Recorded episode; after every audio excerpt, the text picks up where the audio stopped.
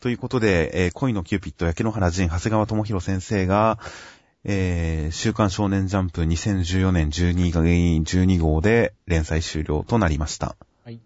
えーこちらは8から、え1週遅れで始まったので、全20話という形になりました。はい。まあそうですね。どう、そうですね。同じ時に連載開始したんですね。そうだったんですね。うんということで、えー、恋のキューピッド、焼け野原ジンに関しましても、こちら打ち切りをツイートして、僕とミスさんによるたった二人の人気投票を開催したいと思います。はい。では、えー、今回、焼け野原ジンは、キャラ数すごい多かったですね。そうですね。結構まあ単発エピソードが多くて、その度に新キャラ出てきましたから。やっぱキャラクター的には多くなりましたね。そうですね。結構ちゃんと話に絡んだキャラしか、項目に含めなくても30近くいきましたから。うん。本当はもっと動物園の猿とかも入れてよかったんですけどね。うん。 で、あのー施しを与えていた ね。はいはいはい。その辺抜いても、まだ30近くキャラがいましたから、うん。ほんとかなりのキャラ、キャラたくさんな漫画でしたよ。そうですね。ということで、人気投票のルールに関しましては、えー、先ほどやった8東京23区の方と同じなので、そちらの方を聞いてくださいと。はい。ということで、では再び今回、えー、10位に入らなかった人たち、ランク外を見ていきたいんですが、今回は10位が10位タイと2人いますので、うん。えー、12位以下を見ていきたいと思います。はい。で、12位以下が2人いまして、えー、そうですね、12位と12位タイの2人だけですね。はいはいはい。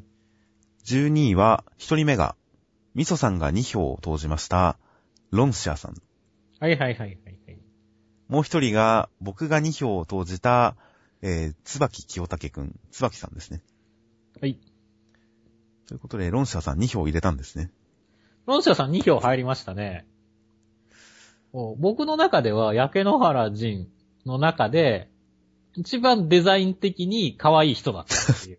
あー、なるほどう。んデザイン的にですね。最後には大魔王になりましたしね。そうそう、最後の扱いもすごい良かったですねって。はいはい。ジンの大逆という。一応魔界3本の指の一人ですからねっていう。ですからね。 そして、ゴルゴンさんが帰らなくなった今、確実に魔界ナンバー2。そうそうそう。ジンがいなくなれば、それはナンバーワンですからね。うん。そうそう。まあ、残念ながらね、まあそういった作中、僕の中での作中ナンバーワンの美貌を与えられたにもかかわらず、でもやっぱり、ちょっとキャラ的に薄かったんで、ちょっと順位が少ない、低めでしたねっていう。そうですね。まあ、ロンシャーさんの絡むエピソードっていうのが結局なかったですからね。うん。うん、結局、脇役兼便利道具っていう感じになってしまいましたから。うん。ロンシャーさんを掘り下げるような回が一回でもあれば、この結果はまた変わってたと思うんですけどね。そうですね。うん、新キャラ出して、メインキャラを一人出したら、何かエピソード打ってほしかったですけどね。うん、そうですね。と、メインにちゃんと絡んでくるキャラでしたからね、っていう。まあ、残念ながらその暇もなく打ち切られたわけでした。そうでねランク外になっちゃいましたね。もう一人の12位が椿先輩でした。はいはいはい僕が2票ということで。いや、後半の世話焼きの椿先輩良かったじゃないですか。そうですね。あの、結構その、まあ、四天王的なところがはじなってからね、その後ずっと世話焼いてくれましたよねっていう。はいはい。まあ一回その椿先輩落とされた後は、うん。もう海外しくちゃんと吉丸くんのことを気にして世話してくれてま、くれてましたからね。うんフォローも結構してくれましたしね。はいはいはい。いや、もっと椿先輩のあの女の子との交際とかはもっとちゃんとどういう風に進展してるのか見たかったですよ。結構まあ、ぶっちゃけハチはアフターケアがほとんどな、まあアフターケアっていうかそのものあれを見せるっていうのはほとんどなかったんでね。 まあ、ジンですね。ジンでした。ごめんなさい。さっきのハチの会話が残ってました。 なんでね、確かにそこら辺は、ちょ、ちょこちょこどっかであってもよかったですね。特に椿先輩よりその後何度も出てくるならね。そうですね。ちょっと駒川の端っこの方でそういった描写があってもよかったんですけどねう。んいや、椿先輩。いや、まあ本当後半ただの高青年キャラになってましたからね。うん。最初のちょっと偏屈したキャラから高青年キャラにっていう移り変わりはなかなか好感度が高くて、まあ2票という形になってます。もうちょっとなんかで、こう、武力的なところをもっとね、見せてもよかったかもしれませんね。で、えー続きましてではランク内を見ていきます。はい。もう10位ですね。パチパチパチ。 10位が10位と10位タイ。うん。がおりまして、こちら。はい。えー、まず10位。ミソさんが3票入れたファミレスの強盗。そしてもう一人の10位が、僕が3票入れた、えー、下着泥棒、ムーンウォー カー。ムーンウォーカーで。ですか。くくしくも10位は、犯罪者コンビが、並んでランクインという形になりました。そうですね。強盗いやとムーンウォーカそうですね。まず僕、強盗を、ぶっちゃけ僕が焼け野原順で一番面白かったエピソードって、ー。はい。ファミレスのところなんですね。僕もそう思います。ファミレス会が一番面白かったんですよね。はいはいそこでのやっぱり一は、そのやっぱ強盗さんのそのはリアクションの良さっていうね、はい。はいこう、いくつの戦場を駆け抜けた俺が、にビビってね、こいつは何者だみたいなところの、あの、強盗さんのちょっと真面目っぷりなボケっていうのが、結構、やっぱその、おも一番面白かったんで、この順位ですね。やっぱり、モブ的な中では結構、キャラが立ってたと思いますね、っていう。ゆりこちゃんとか吉丸くんの対応に対するツッコミとかも良かったですしね、あれ。うん。パフェを食い続けるゆりこちゃんと、うんなんかこう、悟ったような、祈るよう な、何かに怯えている吉丸くんに対するツッコミとか、ツッコミのわスキルもなかなか冴えてましたからね、ゴ鍛えてましたね。そういったところではやっぱりその、 まあ、ビジュアルもすごい強もて出したし。 だからすごい良かったですね。まあ、ゴートさんはやっぱりエピソードに恵まれたキャラではありましたね。うん。もう一人の、えー、第10位、10位タイが、ムーンウォーカーさんですね。椿先輩のお父さん。いお父さんですね。や、ムーンウォーカー、かっこいいじゃないですか、名前が。 まあ、本当はこれ名、前はね、本当はこれ、やってるこ長とは谷川大事だ、けど長谷川智弘先生票とまとめるかどうか迷うところではありますけど、そうですね。同一人物として。そうですね。パンツを被ってますからね、長で谷も、川ニセ先恋の人気投票も、小野寺さんを細分化しましたから、生。うん。まあ、長谷川先生とムーンウォーカーは別枠でいいかなということで。ういんや、もう昼は、父あれだけ息子に尊敬される立派な父親で会社員だったわけですよ。うんでも、その裏の顔が、もう、嫌いの変態下着泥棒、ムーンウォーカーです から、この二面性、いやー。 まあ、そうだね。その、椿くんのショックは計り知れないもんだっただろうね、っていう。いやーもう人生を投げ打っての変態行為には尊敬をしてやみません よ。ということで3秒投票しました。そうですね。椿先輩とも和解できましたからね。そうですね。最終的には、こう、和解できましたから面ね。会に行ってるような描写がありましたが。ということで、ムーンウォーカーさん。まあ、怒涛の変態力で第10位ということになりました。では、えー、続きましてが、なんと、えー、本来ここは9位、8位、7位、6位なんですが、うん6位タイが3人、はいまあ、お6位がー、合計4人います。おー接戦ですね。ここで団子になってますね、すごく。ということで、6位の4人を見ていきます。はい。まず、えー、6位の1人目。僕が1票、ミスさんが4票を投じて、合計5票。ファミレスの店 長。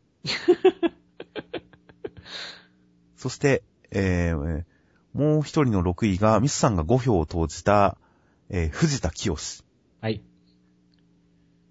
続いてが、えー、僕が4票、ミスさんが1票入れた、長谷川智弘先生。おー、作者ムーンウォー カさん6位に入りましたね。はい。ムーンウォーカー票も加わればかなり上行ったと思うんです。そうですね。そして最後の6位が僕が5票を投じた、えー、小野寺小崎。い別漫画の人じゃないですか。やまあ、かっこコラボ漫画よりっていう感じですね。はいはいはい。ジャンプネクストに掲載された、きょえー恋のキューピット、焼け野原人とニセ恋のコラボ漫画。作画はすべて、長谷川智弘先生でしたが、その中に出てくる小野寺さん。まあまあ、かつてのアシスタントですからね。あの、ニセコイ。まあ、あの、小野寺さんはなかなか、可愛くてかつ正面しか向かず、顔が変わらないという。うん。あの、面白さったらなかったですね。おーすごいですね。 わネクストからこう、一気にこう、6位までまあ僕として進めはており納ましたね、小野寺さ得ん。の6位ですよ、これは。そうですね。まあ、さすがね、まあ、ぶっちぎりというか、貫禄のニセコイでも1位のキャラですからね。そそうれではす。もう、江ノ原人でも貫禄ですよっていう。そりゃそうですよ。 まあ、恋のキューピット、焼け野原人の漫画も本編よりもあのコラボ漫画が僕、もう下手したら一番面白かったです からね。すごい笑いましたからね、あれ。まあ、絵の、絵の下手さ、表情の変わらなさ、正面しか向かないなどに関する自己言及を含んだ、そしてニセ恋のキャラクターを書かされると いう。あの漫画は本当に面白かったですからね。拷問のようじゃないですよね。いや、はい。まあ、だから、小野寺さんは、まあ、納得の6位。いいですね。低すぎるぐらいですよ。さすがに俺は別漫画の人に入れるのは、食べられましたねっていう。で、あとはファミレスの店長が僕が1票、ミスさんが4票で6位でした。ああそうですね。まあ、さっきも言った通り、僕はファミレス界が一番面白かったんで、やっぱりそこに出てくるキャラは順位が高くなりましたねっていう。はいはいはい。まあ、ファミレスの店長は結構再登場多かったですからね。そうそうそう。ジンがよく。くファミレスに行っていたこともあって、そうですね。スープバーをジン飲みに来てましたからねって。はいいう最終回でも、えー最終回ではないですね。最終回の1話手前でも、ちゃんとお別れ会をやってる横には店長がいて、ジン様って言って泣いてましたか ら。そうですね。ある意味では、こう、ジンの拠点、こう、人間界では、こうね、初めてじゃないですけど、下僕の一人ですからねっていう。忠実なる。いや、本当ですよ。最後までちゃんと。ジンは本当、まっとうないい人ですからね。 力が強いですけど、やっぱその、まあ、器のある男でしたからね、ジンは。 あんまりにもいい人すぎて、後半全然ボケてなかったですからね。そうそうそうそうそう。全然ギャグになってなかったですからねう。んジン普通にいい人で。なので、そのジンにちゃんと、えー従う店長っていうのは人を見る目もあったんだなということで。そうですね。こう、初登場時にね、こう、すごい、刹那で用意してくる感じも良かったですね。そして土下座をすると いう。あそこにもプロを感じましたからね。そうそう。 まあ、なんかね、この中でも結構常識人で、常識力高かったですからねっていう。はいはいはい。こちらも6位も低低すぎるぐらいでしたね、店そうですね、低長。すぎるくらいですね、店長。で、もう一人が、えー、では、藤田清、ミスさんが5票。そうですね。ジンによって、えー、まあ、構成した柔道少年ですね。そうですね。あの、中学生最強の男ですねっていう。 そうですね。で、後にオリンピックの金メダルを取るんでしたっけそうそうそう。 いやー、まあ、柔道編もなかなか面白い回で、そこに出てきた藤田くんのね、こう、あの、なんですか、陣をこう背負った時の役すぎっていう表現がすごい良かったですね。前にジブリ特集で見たっていう。 あれが良かったですよね。あそこに中学生感が滲み出てるのが良かったですよねそ。うそう。あのボケが、やっぱり結構僕もかなり好きで、印陣の中ではかなり印象に残ってたんで、はいはいやっはいぱ。そういった意味で、その一発キャラ的なところも良かったんで、こう、この順位ですねっていう。そうですね。まあまあ、ボケとしても良かったですし、あそこにで滲み出てくる彼の愛嬌が良かったですよね。その相性が ね。このキャラを好きになれましたよ。確かに藤田くん。僕もちょっと投票迷いました。藤田清くん。そしてもう一人第6位だったのが、長谷川智弘先生。僕が4票、ミスさんが1票となりました。まあ、作者第6位でしたね。そうですね。いや、ままああ、はい長谷川先生も、ね、パンツをかぶった、 あの、絵で、やっぱりそれなりに、あの、やっぱ印象残りましたからねっていう。まあそうですね。あとまあ、その作者コメントよりもむしろ僕はやっぱ作品を通通じて感じられる長谷川先生うん。まあ、この、なんでしょうね。一つ一つのギャグですとか、あと、やっぱり特には、ジャンプネクストのコラボ漫画で自己言及した感じ。うんニセ恋とコラボをやらされるあの感じ。そそしうでて、ジャンプの後書きで、今度あったら殴ると、コミ先生に言われる感 じ。あの辺のいじられてる感じとかを、多分トータルでちょっと好印象だったんで、4票という感じになってますね。そうですね。そのやっぱ漫画から滲み出てくる、まあ、いい人感っていうのはありましたからね。はいはい。僕もやっぱそのあたりは、結構好感度があったんで、まあ、10位以内に1票入ったって感じですね。まあそうですね。では、続きまして4位と4位タイがいます。おー。 5位がいなくて4位が2人います。ということで4位を2人見ていきます。はい。こちら、まず1人目が、えー僕が6票、ミスさんが8票、合計14票でう、ん誓いのモンさん。はい。おー、まあ、メインキャラやっぱ強いですね。そしてもう1人が僕が7票、ミスさんも7票で、吉丸くんでした。おー、主人公来ましたね主。人公第4位、誓いのモンさんと同票でしたね。ということで、まずはじゃあ、誓いのモンさん。僕が6票、ミスさんが8票でした。そうですね。いや、誓いのモンさん、可愛かったですよね。あの泣いてるキャラ良かったですよね。そうそうそう。あのーガルちゃんがやっぱどっかで言ったけど、誓いのモンさんには常に泣いていてほしいっていう。 1話に1回は泣いてほしいですよね。そうそうそう。僕もやっぱりそういう印象はあったんでね。やっぱ誓いのモンさんが泣いてくれるのは楽しみでしたね、毎回。はい登場してからしばらくはちょっとキャラがよくわかんなかったですが、まあ途中からほんとその泣くキャラとして、うん。うん確立してた気がしますよ。確立しましたね。あとはなんかこう、動物園でこう、なんかジンと親子にな、親子っぽい感じでやってるところも僕は結構誓いのモンさんいいキャラ見せたなと思いましたね。はいはいはい。僕の中でのね、こうはいカップルナンバーワンっていうのが、実はこの漫画の中のカップルナンバーワンっていうのは、ジンと誓いのモンさんっていう、ある意味では親子なんだけど、ってはいいはいうところだったんでね、そういった意味では、誓いのモンさんは、まあ僕の個人の中では3位っていう高い評価を得たわけですね。なるほど。僕の中でベストカップルはジンとユリコちゃんですかね。はいはいはいはい。なぜかテンションが噛み合うというこの二人。うんですがまあ、誓いのモンさん確かに、デザインに関しても、さっき、ミスさんはこの中作中で一番デザイン良かったのはロンシャさんだと言いましたが、うん誓いのモンさんのデザインもなんだかんだで結構、うん僕は好きですね。はいはいはいはい。うん。あざとい幼女キャラで。まあ可愛くかけてましたよそうねで。すね。このくらいあざとい方が、長谷川先生が書いても可愛さが伝わる感じで、うん。うん、良かったと思いますよ。うん。ちびっこい、ロリキャラでした。ロリキャラでね。もう一人の第4位が吉丸くん、二人ともが7票を入れました。おー。二人ともが3位で、じゃないですね。二人ともが4位にしたんで、えー、 まあ、合計でも4位という形で。そうですね。まあ、順当というか、なんというかですね。まあ、主人公ですし、なんだかんだでね、こう、あの、なんでしょうね、こう、腹に力のある胆力のある男でしたからねっていう。まあそうですね。結構、なんだか、やっぱり、一番最初に寺院を蹴っ飛ばしたりですとか、うん。あと恋愛相談室を作るって宣言したりですとか、うん結構行動力ありましたよね。そうそうそう。いやー、結構この、すごいモテないっていう設定なんだけども、こう、モテないのがおかしいっていうくらいに結構、男の子してるキャラでしたからねっていう。それは本当よくわかりますよ。うん。いやもうちゃんとした人でしたよ。まあ人間です し、正論も言えますし、うん。真面目ですし、うん。本当もう、一切のボケのないキャラでしたよ。そうですね。まあ、高青年でしたねっていう。高青年でした。ツッコミも頑張ってましたしね。うん。顔芸も後半なくなったのは好印象でしたよ。あ僕は結構、こう、あの、顔芸は結構続けてほしい派だったので、ほあの、逆に顔芸がもうちょっとあったら僕はもっと順位が高かったかもしれませんね。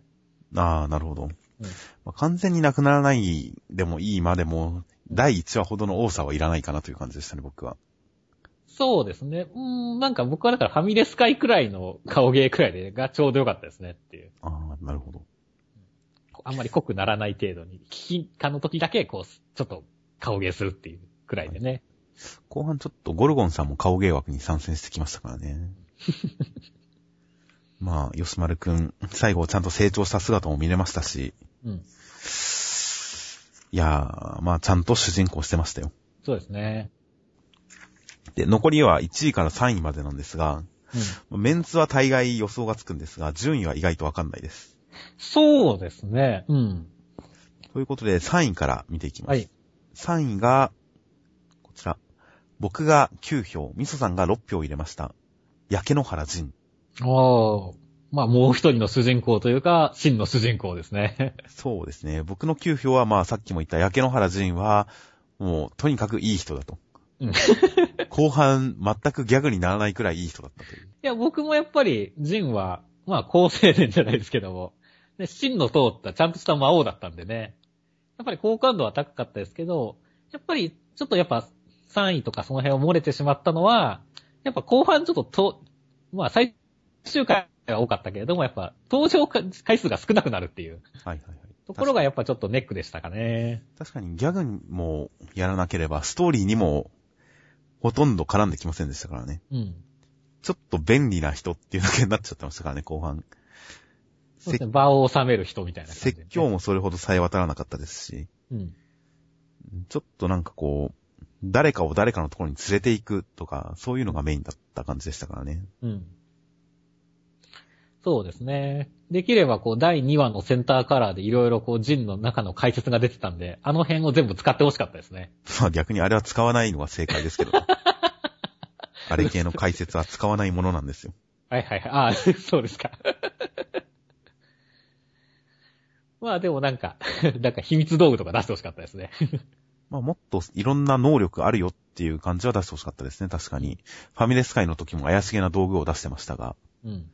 ああいう感じで、もっと道具とか能力とかいろいろ出してくれてもよかったですけどね。うん結局、能力的なものはほとんど、うん、腕力そうですね。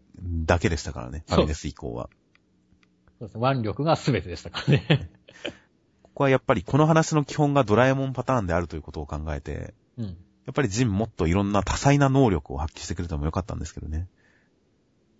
そうですね。それでなんかトラブルを巻き起こす展開とかでもよかったんですけど、まあでもジンはやっぱいい人ですから、良識をわきまえたいい人です から、やっぱりそういうことはしないんですね。うんちゃんと人間界の枠に則っった暴力で解決してるんですね。いや、まあさすが魔界を制した男ですよっていう。いや、本当ですよ。人格者ですよ。うん魔界でこれだけ慕われてるだけのことはあり ますよ。うん。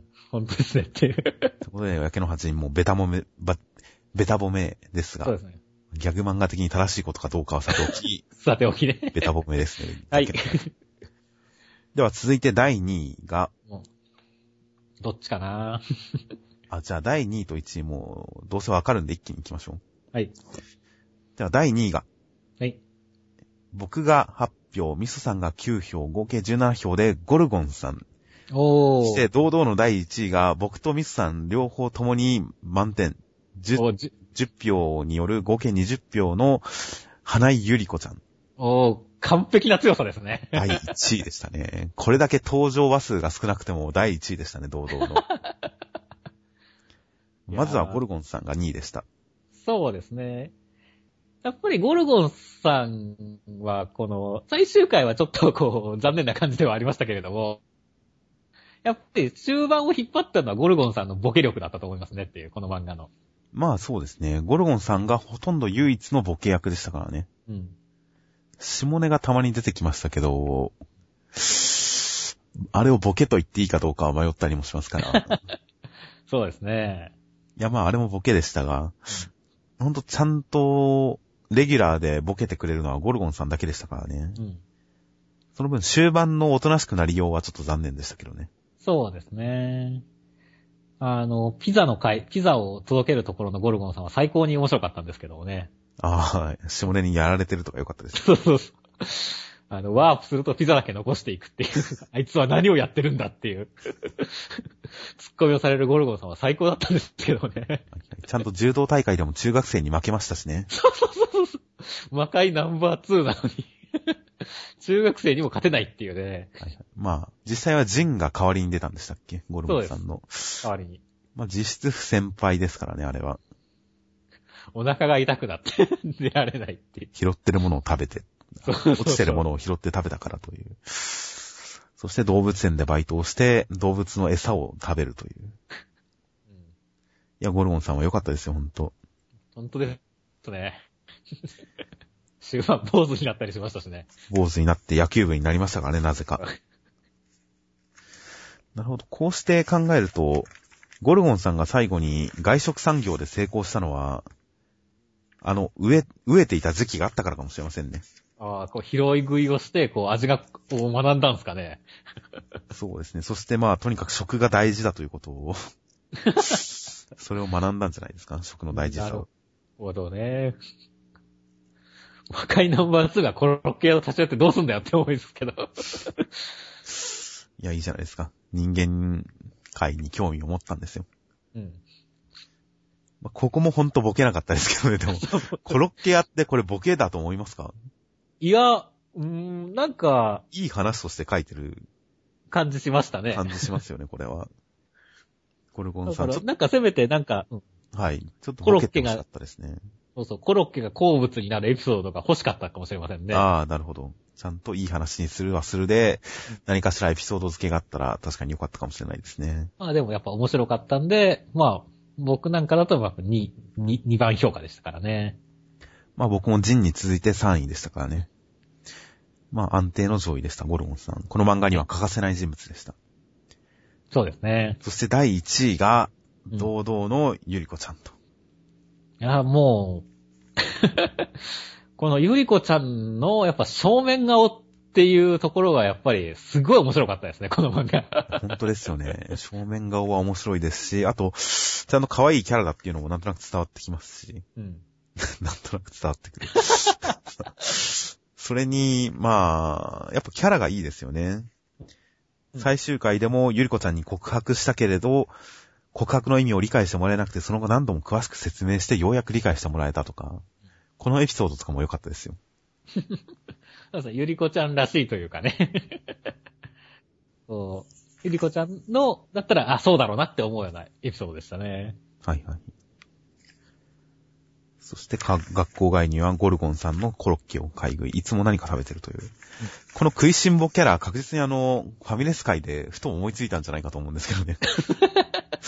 そ、そんな感じはあるねっていう。最初からあった設定ではないような気もするんですけど、パフェ、フォーって食ってましたからね。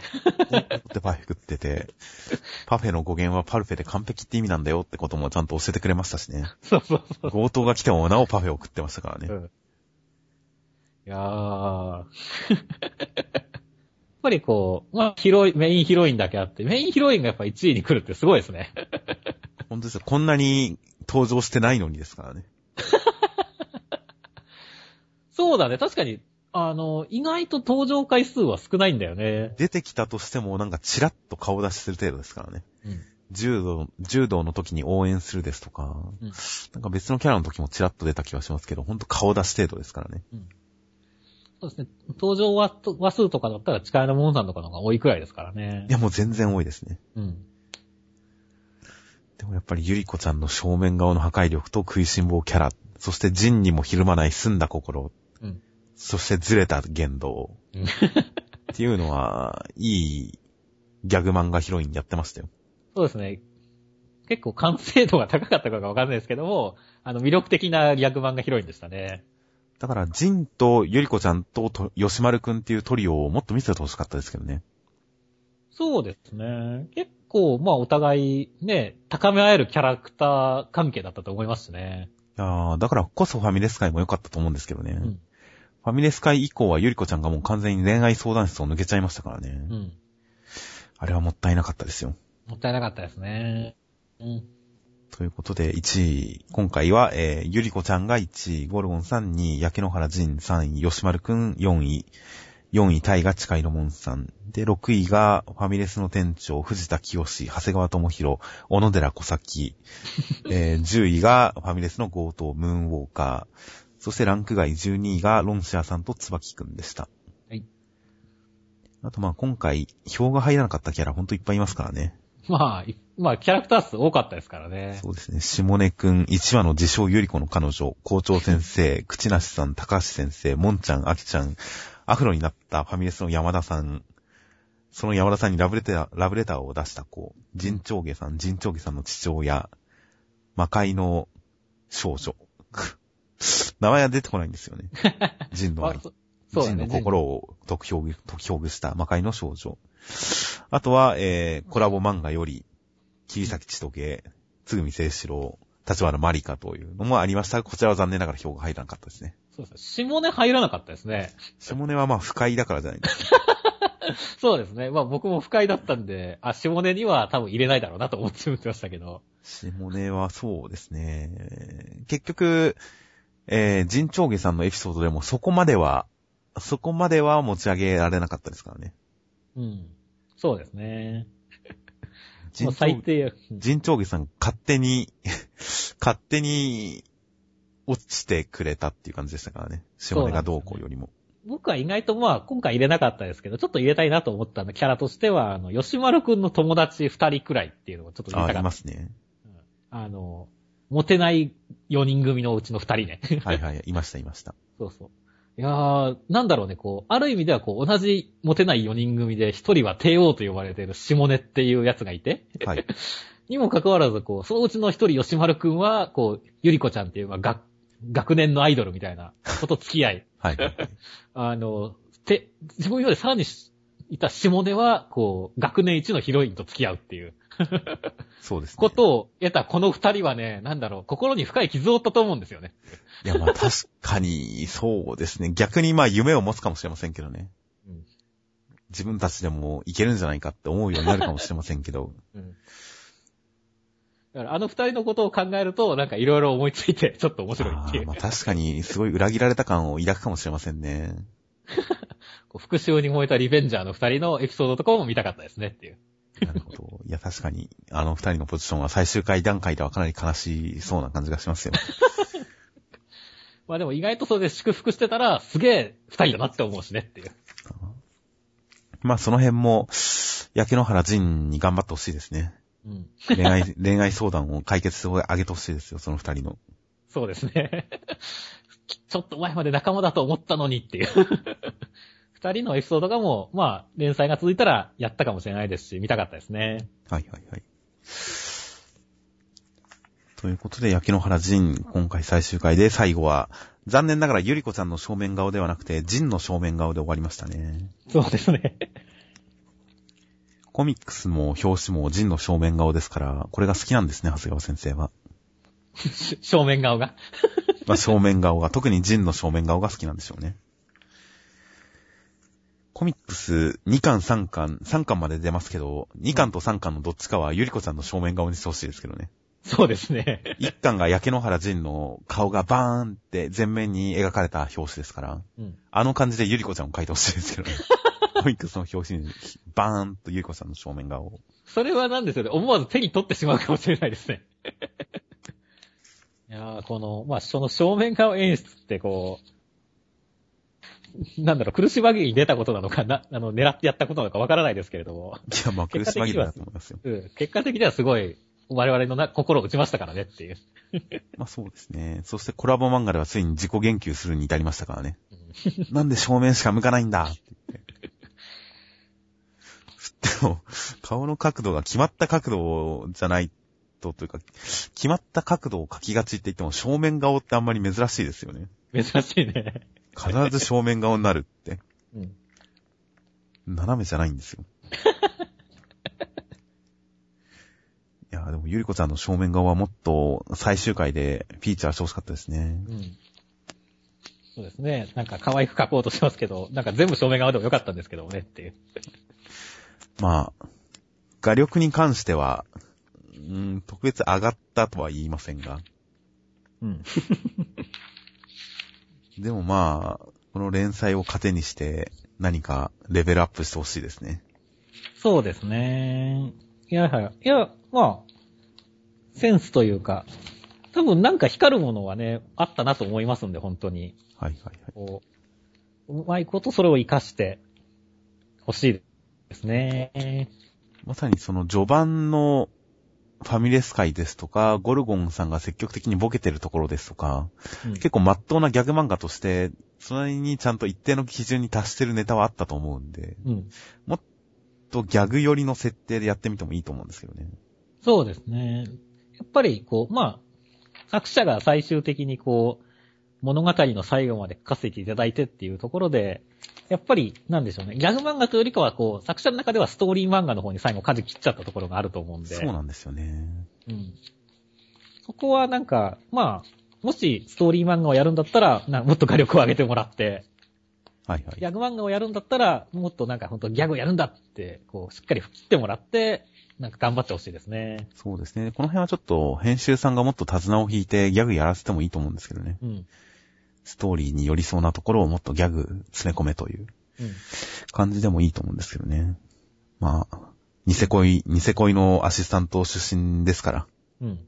ちゃんとしたラブをやりたくなっちゃったんでしょうね。そうです ね。ということで、恋のキューピット、焼け野原仁、焼け野原仁先生はい、パラジン先生、の次回作に期待です。期待しましょう。 さっき、8読んだ時に全然次回作に期待しなかったのが今思い出されてしまったって思ってますけど。まあいいですよ。まあ本編の時に言いましょう。では、ひとまず、えー打ち切り追悼企画はこれまでということで、 はい。えー最終回の話に関してはそれぞれ本編の方でも改めて最終回どうだったかについて語っていきます。はい。